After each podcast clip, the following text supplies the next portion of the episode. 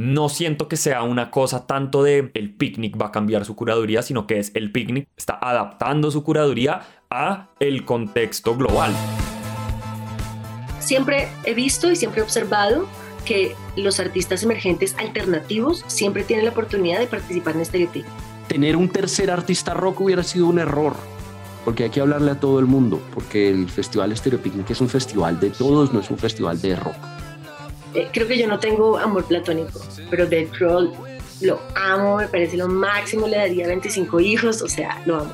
Doja Cat es la vieja más parchada, le vale mierda todo, es chistosa, sale en pijama en los lives. Y fíjese que lo de Balvin, que sé que puede ser tan controversial para tantas personas, me parece bacano. Y pues, si usted no quiere verlo, no vaya y no lo vea él. Amplificamos la experiencia, compartimos los momentos y rescatamos las historias de un mundo distinto.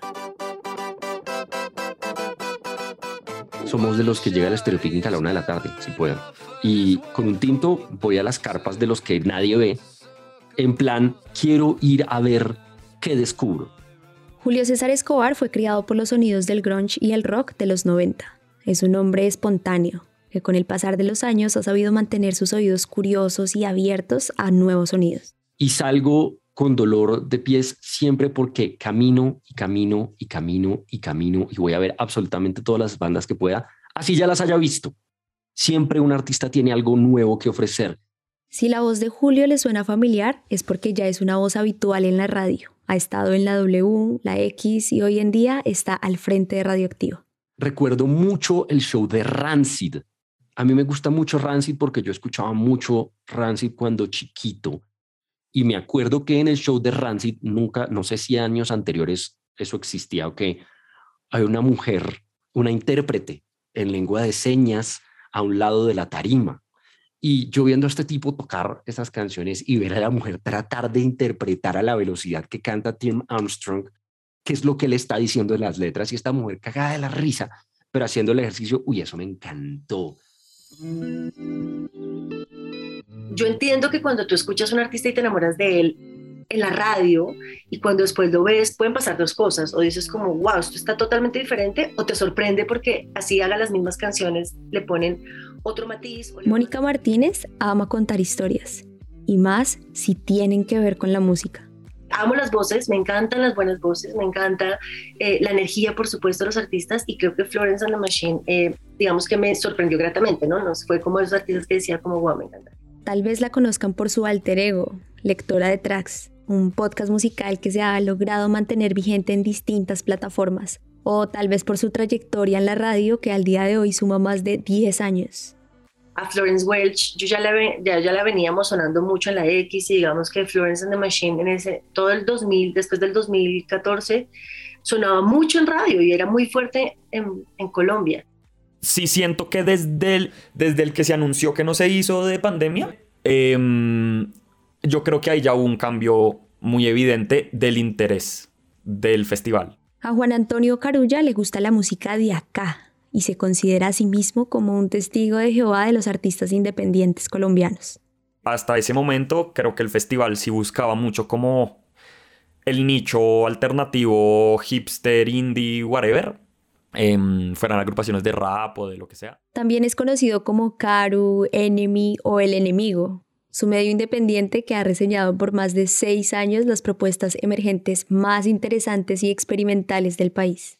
No sé si acuerdan que el 20 que no se hizo em, fue el primero que empezaron a anunciar grandes nombres del pop y del reggaetón. O sea, venía Paulo Londra, por ejemplo. O sea, como, como que sí siento que ese marcó como un interés, un interés del festival a no nos podemos quedar en los alternitos. No nos costó mucho decidir quiénes serían los invitados para este espacio. Pues la verdad es que Julio, Mónica y Juan Antonio son de esas personas con las que uno va a la fija y siempre pide recomendaciones para escuchar buena música. En este episodio los juntamos, echamos chisme, hablamos sobre los headliners, las nuevas propuestas, J Balvin y el futuro del festival porque ya falta muy poco para nuestro reencuentro y al igual que ustedes no dejamos de pensar, chatear y hypearnos todo el tiempo sobre lo que serán esos tres días. obviamente fueron dos años donde seguramente pues el festival tuvo que hacer muchos malabares con la curaduría, es decir, cosas que el público a veces no sabe, ¿no? Contratos que se firman, donde tú para poder pisar a un artista tienes que dar anticipos, pues llega la pandemia y entonces pues entiendo que muchos artistas que estaban montados en el festival pues no pudieron, no pueden seguir firmes en el cartel por N situaciones, porque hay muchas situaciones, o quiere hacer una gira como solista, o ya no está disponible para esa fecha, o mil cosas. Repetir el cartel tal cual estaba era muy difícil. Ahora, bueno, ya llegaste ahí, ahora mantente, vende boletas, lidia con públicos, lidia con críticas, lidia con un montón de desconocimiento también, porque la gente muchas veces habla desde el desconocimiento, desde la ignorancia. Entonces creo que para las personas que entendemos cómo funciona como eh, el, el buquear un festival de ese, de ese calibre, pues creo que esperar un festival como el que habían anunciado en el, en el 2020 pues era un poco absurdo. No es un secreto para nadie que el lineup cambió muchísimo. Como, como no se casan como con un género tan evidentemente desde el nombre como si pasa con los festivales al parque, por ejemplo, pues pueden hacer lo que se les da la gana. Entonces pueden tener a Foo Fighters y a J Balvin y a Doja Cat en el mismo cartel y pues tiene sentido, ¿sí? Como que no es absolutamente nada loco y así funcionan pues los grandes festivales internacionales. El Stereo Picnic tiene el mismo nivel de cualquier otro, cualquier otro país, no solamente en curaduría, sino también a nivel de producción, porque pues ya sabemos que detrás de, de, que un artista esté en tarima hay un montón de cosas. Al Primavera Sound, del Glastonbury, te puedes ver desde una banda de afrobeat africana, que ni idea, hasta pues los Arctic Monkeys y en la mitad pues el o pues al final te está tocando pues Martin Garrix o Nina Kravitz o pues sí como es un menjurje que me parece muy interesante porque eso creo que a largo plazo también va a hacer que el festival crezca más. A mí me gusta, me gusta que haya variedad. Me gusta que haya música para el indie, me gusta que haya música para el mainstream. Como que si el festival se hubiera quedado solo en, en lo alternativo o en lo indie o en lo hipster, como que seguramente no hubiera envejecido tan bien. Alguna vez le escuché a Chucky García hablando del Rock al Parque y estábamos hablando de rock al parque, estábamos hablando de Juanes en rock al parque, de todos los géneros, que rock al parque, y que el rock, que dónde está el rock, que no sé qué. Y en este país tenemos que caer todos. Y, y, y por eso estos escenarios variados son importantes. Así lo veo yo. Yo, yo no le creo al radicalismo. Yo, yo creo que eh, la, la música, la, la música no está para jalarle al purismo. Hay que ir a escuchar de todo. Este año hay de dónde escoger, pues son más de 60 artistas, bandas y agrupaciones de diversos géneros y para diversos gustos. Y en cada edición hay como siempre tres nombres que logran llamar la atención, ser motivo de discusión, robarse los focos, llámenlo como quieran. Es un lujo tener un festival donde estén los Strokes, J Balvin y Foo Fighters en la cabeza del festival. Es un lujo. No, algunas personas se les olvida que antes no venían las bandas yo no soy ni muy fan de los Fighters, ni, ni de Balvin, ni de los Strokes. O sea, como que no estoy diciendo como los headliners están una mierda. Como que eso me parece que es una crítica muy perezosa. Son muy buenos headliners, o sea, los tres deben tener unos shows, pero impresionantes, sobre todo los fighters. O sea, como que tengo altas expectativas de verlos a ellos. Em, sí me parece que ellos deben tener un show bien, bien impresionante creo que yo no tengo amor platónico, pero Dead Crawl lo amo, me parece lo máximo, le daría 25 hijos, o sea, lo amo. Lo amo además porque no solamente es buen músico, ¿no? Tiene una, tiene una historia muy importante dentro de la evolución del rock, pues después de Nirvana con el grunge y llegar, digamos, a montar muchas personas dicen, no, Foo me gusta, ta, pero pues Dave Grohl ha sido siempre muy, muy insistente, digamos, en mantener ese sonido fuerte, pero, pero pop al mismo tiempo, ¿no? Porque Fighters es pop y no me refiero al género, sino me refiero a la palabra como tal, pop de popular. Son muy famosos a nivel mundial porque, porque, porque son digeribles. Tú puedes comerte la música de Foo Fighters en cualquier circunstancia y te gusta, e igual todavía siguen siendo un poquito alternativos. Sabía que necesitaban una banda, una banda para poder reemplazar ese espectáculo de rock and roll que fueron los Guns. Cuando me enteré que lo de Foo me sorprendió Colombia no ha sido, o yo no lo interpreto, como un país muy feliz repitiendo shows. Nosotros tenemos la mala costumbre que vemos una banda una vez y decimos, ah, ya la vi. Pero yo sí digo, cada vez que usted pueda ver un artista, vaya a verlo. A mí The Strokes me parece chévere, me gusta la banda. Me gustan más sus primeros discos que lo que está pasando ahorita en la banda. Y, con todo y que considero que New Abnormal fue un regreso a buena forma de los Strokes en relación a los discos anteriores. Siento que aquí estamos acostumbrados a pedirle un show en vivo a las bandas eh, tipo Guns N' Roses, Motley Crue, Scorpions, Poison, Kiss, Sangre, Fuego. Y los Strokes vienen del under de Nueva York, de ese tipo de, de escenarios, de bares. Entonces, manes que se paran y tocan y así es el show. No es que vinieron y acá dieron un mal espectáculo. No, es que los Strokes son así. Se paran, tocan y se van. No es hola parceros, no, esta banda no hace eso. Aquí no hacemos esas cosas. Entonces, para los que se preocupan, ah, es que Strokes, no, no, no, es que un show de Strokes es así. Hay muchos más eh, artistas de la movida comercial que por supuesto cuando piensas en un, en un picnic o en un festival masivo tienes que incluirlos porque esto no puede ser de una sola generación entonces nos quedamos en los millennials porque son cool porque escuchan tal música o porque no también tenemos que ir a los centennials, tenemos que ir a los baby boomers, ¿por qué no? Eh, y más que todo, digamos, el, el, sábado, en donde está bastante chévere porque incluyeron a los laiteros de San Jacinto, que es muy lindo, el binomio de oro de América. Entonces uno dice, bueno, entonces el sábado tal vez voy a poder ir con mi tía mayor o con mi mamá. Me parece que podría vivirlo. Claro, mi mamá es jovial, mi mamá le encanta la música, entonces podría vivirlo con ella. Entonces sentí eso un poco, ¿no? Que se está abriendo un espectro mucho más grande a otras generaciones. Y es que en dos años pasan un montón de cosas. Salen nuevos artistas, nuevos discos, una puta pandemia, por ejemplo. Pero sobre todo, la gente crece y los gustos cambian. Si tú pillas que hay como una nueva generación de artistas que están moviendo un nuevo parche de gente, pues tú como empresario, casi que incluso más que como un curador de un festival, pero tú como empresario dices, yo necesito invertir en esta nueva generación para que dentro de los próximos 3, 4, 5, 6 años esas bandas sean más grandes y pueda volverlas a invitar a mi festival y que traigan ese público. Yo sé que eventualmente el festival no me va a hablar a mí. Usted tiene 40 años yo voy porque me considero un melómano, porque soy apasionado de los conciertos y voy feliz. Me sorprendió también que de los nombres como medianos ya no conocía muchos. Y, eso fue como un, pensamiento que me, me, llegó como tres días después del anuncio del festival y dije como, marica, me estoy volviendo viejo por supuesto, hay que incluir a otras generaciones, así las a otras no les guste mucho ciertas cosas, pues es un festival incluyente. Y eso creo que es súper importante. Yo creo que es una de las filosofías de todos los festivales del mundo. Al Stereo Picnic voy a ir a ver artistas que me han acompañado toda mi vida, los Foo Fighters, o artistas que yo vi aparecer, como los Strokes, o artistas nuevos que he descubierto porque consumo música a lo que da los eh, Black Pumas, por ejemplo.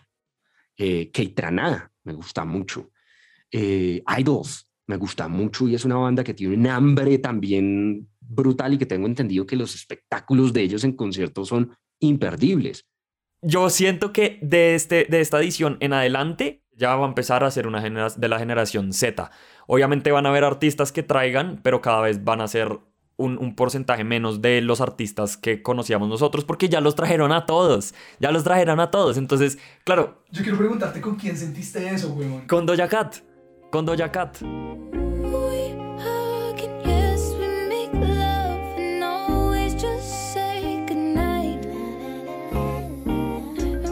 Doja Cat es la vieja más parchada, le vale mierda todo es chistosa, sale en pijama en los lives, le encanta TikTok. O sea, le vale mierda, le vale mierda y es como es técnicamente y creativamente es muy buena y el show de ella como bailarina y como cantante es una vaina muy brava. Entonces, siento que eso es es, es una combinación muy muy atractiva, digamos, para ver en vivo, que es como o sea, como que eh, es una persona muy honesta. Siento que es como si fuera como una amiga que está, la está rompiendo, ¿no? Es como, ay, marica, la doya. La doya. Eso está buena, la doya.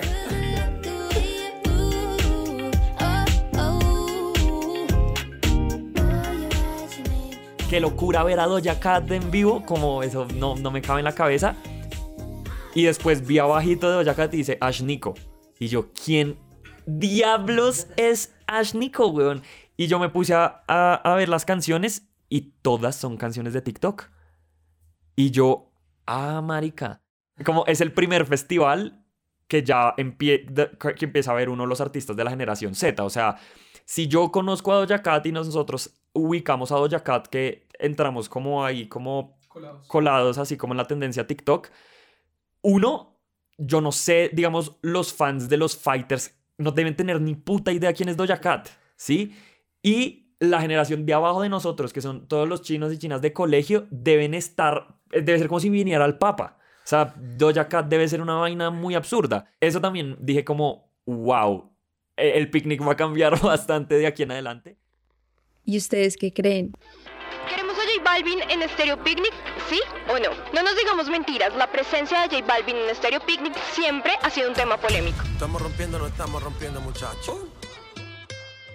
Y si el pueblo pide, chipápenme. Y si el pueblo pide, let go, let go. Y si el pueblo pide, no se lo voy a negar. Eh, En cuanto a show, Balvin debe ser muy bacano. O sea, como el, el show debe ser bien impresionante. Me pareció bacano.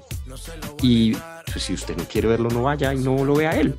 Vaya y ve a Fatboy Slim, que ha venido un montón de veces, que es una chimba. Vaya a ver a Martin Garrix, por ejemplo. Ese día también está Jungle y Tangana. Entonces, el sábado va a ser un día de fiesta. Como lectora de tracks y hablando un poco de la historia de Balvin, me parece que era lógico que un artista que es tan eh, grande a nivel mundial, que ha tenido una estrategia de mercadeo muy buena y que ha hecho cosas muy buenas y que ha llevado el nombre del país a otros lugares, ¿cómo no va a tocar en el festival de su país? ¿Cómo no? Lo, llevan, lo invitan a la palusa, lo invitan a, y cómo no va a estar con nosotros? Era obvio. Obviamente, todo el mundo lo va a ir a ver. Em, yo no estoy en pro de la cancelación de Balvin. o sea, siento que no hay ninguna razón de peso. Es como re. Es un tibio. ah, pues, marica. Pues sí que, o sea, como. Em, pero sí siento que pues lo traen en un, en un momento donde no es, no, es muy relevante ahorita para Colombia. O sea, como que sí, sí está en el cartel como un poco re... Ah, lo hubieran traído antes. Tenemos que hacer una pausa para preguntarles algo. ¿Ya pensaron cuál va a ser su look de maquillaje para el comeback? Si no lo han hecho, les tenemos una súper recomendación. Vayan a ver las redes de Saison, nuestro maquillador oficial del festival, donde encontrarán la inspiración necesaria para vivir un mundo distinto.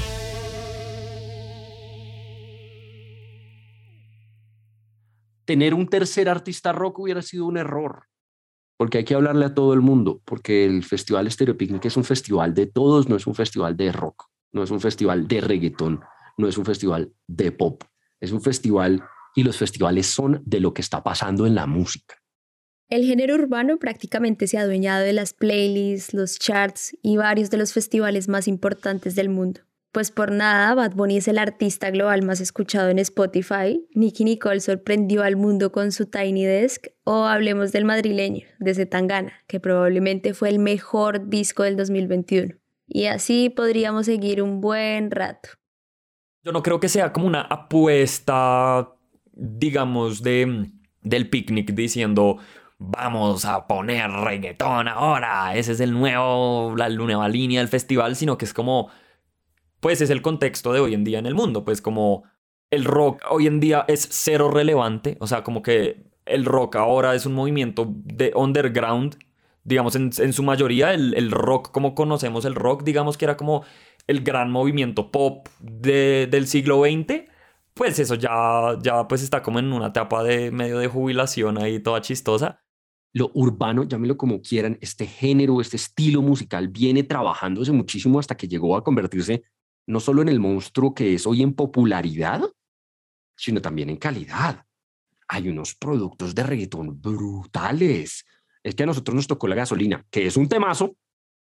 Ah, chimba canción. Ojo, pero de la gasolina al madrileño hay mucho trabajo, pero es la misma línea. No estoy comparándolos musicalmente, estoy diciendo, alguien tuvo que hacer una cosa para llegar a la otra. No siento que sea una cosa tanto de el picnic va a cambiar su curaduría, sino que es el picnic se está adaptando, está adaptando su curaduría a el contexto global. O sea, sería muy absurdo que no lo hicieran. Ser un festival de música que sea medianamente actual en Colombia y no tener algo reggaetón con las estrellas internacionales de reggaetón que hay en este país, hombre, no sé. Pues a mí no me mueve el- lo urbano, pero no es porque, oh, soy un hombre de rock and roll, no, no, no es lo mío. Pero me voy a meter una rumba porque hay que gozarse las vainas, porque de ese género, de lo que están haciendo los distintos géneros, se aprende. Los shows de ur- del urbano son muy impactantes, pues en tarima hay explosiones y los vestuarios y las propuestas visuales son tan buenas que de una u otra manera un artista urbano en vivo se vuelve muy entretenido. Yo les aseguro que el, el show de J Balvin va a ser una cosa salvaje. No tengo la más mínima duda que ese tipo va a ser un espectáculo. Pero la verdad es que las propuestas interesantes no siempre están en lo urbano o en lo mainstream. Hay un espacio en el festival que cada vez va cogiendo más fuerza y al cual deberíamos pararle muchas bolas. Siempre he visto y siempre he observado que los artistas emergentes alternativos siempre tienen la oportunidad de participar en Stereo Picnic. Veníamos de el 2018, que el 2018 fue el boom del indie colombiano. O sea, el 2018 salió Aguas, Fumadores, Quemarlo, Margarita, Hazlo Pablito, y de ahí entonces estaba también enmarcado en que las yumbeñas venían trabajando, los maricas venían trabajando, como que entre 2017 y 2000, o sea, 2016 y 2018, yo siento que fue como el, el quiebre generacional de los nuevos artistas colombianos. Hay una nueva generación, hay, hay como un nuevo, una nueva sangre, hay como un nuevo impulso, una nueva cosa.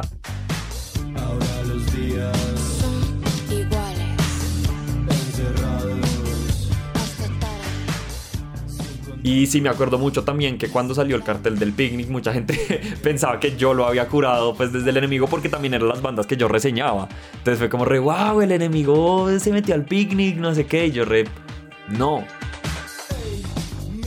Muchos artistas, digamos, que han crecido en estos dos años, no sé, Armenia, Paula Pera, que me gusta mucho, Briela Ojeda, que ha crecido también de una manera como súper grande, eh, que pues están incluidos en el festival y me parece maravilloso. Me parece que sí han tenido en cuenta muchos más artistas locales y les digo que hay una coherencia porque van creciendo su público y también se van fogueando, ¿no? Eso es parte del proceso del festival. Que estén entrando más artistas nuevos nacionales es porque hay mejor música nacional cada vez. Si te enfrentas a un público de un bar de 150 personas, 300 personas, pues te tienes que hacer un show increíble para Stereo Picnic que te pueden ver 6.000, 7.000, bueno, N personas y, y, pues es un reto. Muchos artistas han crecido en las presentaciones de Stereo Picnic. Y que existan esos escenarios es importantísimo. Usted habla con Diamante Eléctrico y pregúnteles por, la, por lo que aprendieron después de tocar en Coachella. Yo fui a ese Coachella y los vi a ellos tocar en ese Coachella. De eso se aprende. Yo quiero creer que las bandas están aprendiendo de eso, que están aprendiendo las unas de las otras, que estás trabajando duro, porque es que lo que, lo que hay que hacer finalmente es eso, es el trabajo, el trabajo es importantísimo para las bandas. Lo que espero es que la gente aprecie estas agrupaciones no por lo nacional, sino porque son buenas. ¿Sí? El, el, el apoyo a la música debe de ser también por el mismo ejercicio de estos tipos de mejorar. Este es el lineup con la mayor tasa de inclusión de proyectos liderados por mujeres en toda la historia del picnic. Y esto no es fortuito. El 2021 fue un año muy importante para el regreso de la música en vivo. Y parte de esto fue por la cantidad de propuestas femeninas tan putamente buenas.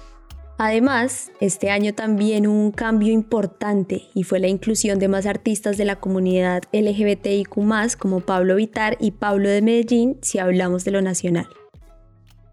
Como que siento que eso también es algo que, por ejemplo, la generación Z la tiene mucho más interiorizada. Nosotros los millennials estamos como viviendo el cambio de, de que toda la generación está teniendo estas discusiones de identidad de género y de género fluido y de la comunidad LGBT, etcétera, pero la generación Z ya parce, o sea, ya entienden, ya están las venas cómo funciona esa vaina. Y siento que hay unas decisiones ahí del cartel, conscientes o no, o accidentales por la tendencia, pues, que sí sugieren como ese cambio también a eso. Que haya conciencia es importantísimo. Que haya conciencia, o sea, que, que se reconozca que hay que abrir los espacios es es importantísimo. Esos espacios tienen que existir, esos espacios son totalmente necesarios y, y solo espero que hayan más.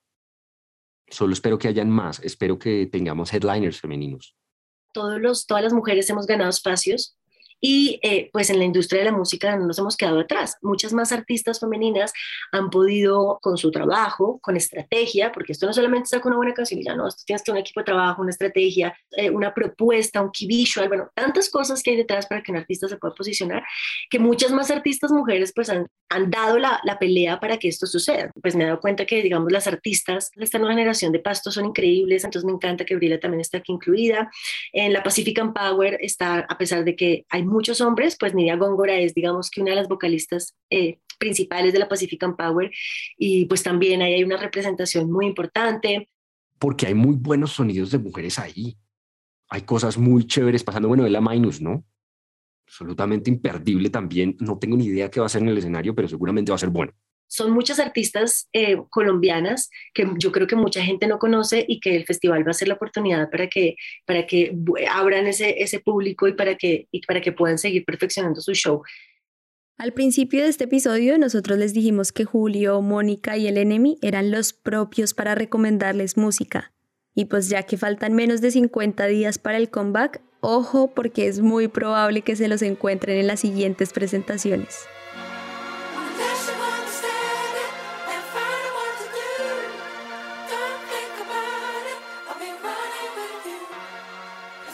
Jungle ya es un, ya es un local en Colombia. Ya, ya han venido varias veces, pero siempre es bueno. Keitranada es muy bacano. A ver, es un DJ, pero, pero el ambiente que él genera, como la, la firma que tiene en su música, no se lo vayan a perder.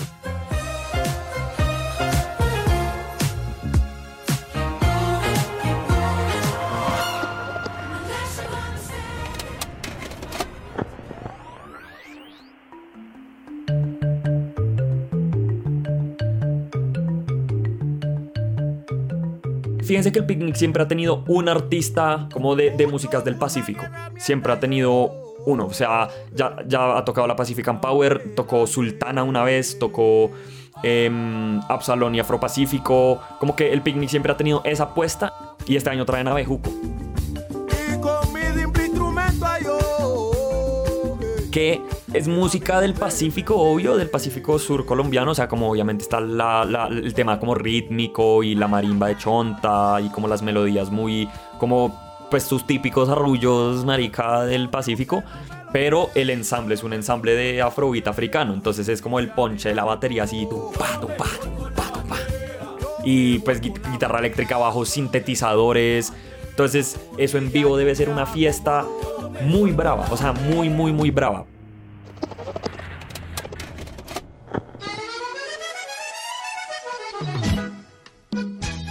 Nunca he ido a un concierto del Binomio de Oro. Pesar de que somos súper colombianos, nunca los he visto. Me parece, cuando viví el grupo Nietzsche, dije, increíbles. Parejas bailando, dando vueltas. Yo decía, qué felicidad. Los festivales tienen que ser eso. Eh, festivalear es felicidad. Festivalear es pasarla rico. Festivalear es escuchar la música, sentirla, eh, no contagiarte, porque esa palabra en este momento es un poco peligrosa. Impregnarte de la alegría, de. Entonces, como, como es, es lo máximo. Yo creo que en el binomio oro vamos a vivir algo muy parecido. El ritmo que se el ritmo que se baila, el ritmo que se gasta. Y pues nada, la fiesta empieza desde temprano, así que vayan y párchense todo lo que no pudieron en estos dos años. No estoy esperando algo puntual, pero precisamente por esa hambre que tenemos de los conciertos en vivo es que tengo muchas expectativas, que quiero ver cómo se vuelve a encontrar la gente en un festival, cómo vamos a reaccionar y cómo nos sentimos una vez más cómodos en masa. Ah, vamos a ver si es verdad que después de este tiempo en aislamiento cambiamos o no cambiamos. Right about now, the Funk Soul Brother. Check it out now. The Funk Soul Brother. Pero sobre todo que, que apreciemos lo importante que es un concierto, un festival, un artista emergente, una banda que le mete toda por hacer un buen trabajo, ya que nos lo quitaron durante tanto tiempo.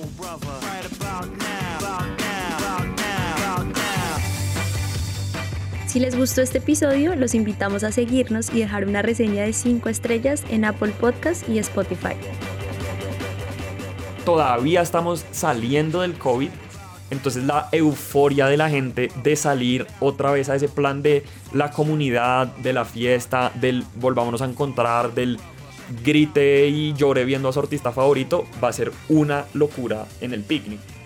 Y al mismo tiempo nos gustaría seguir la conversación y leer sus comentarios sobre este show en el Instagram del Festival Estéreo Picnic, arroba Picnic, así como el de Naranja Media, arroba Naranja Media Pod, con el hashtag Historias de un Mundo Distinto.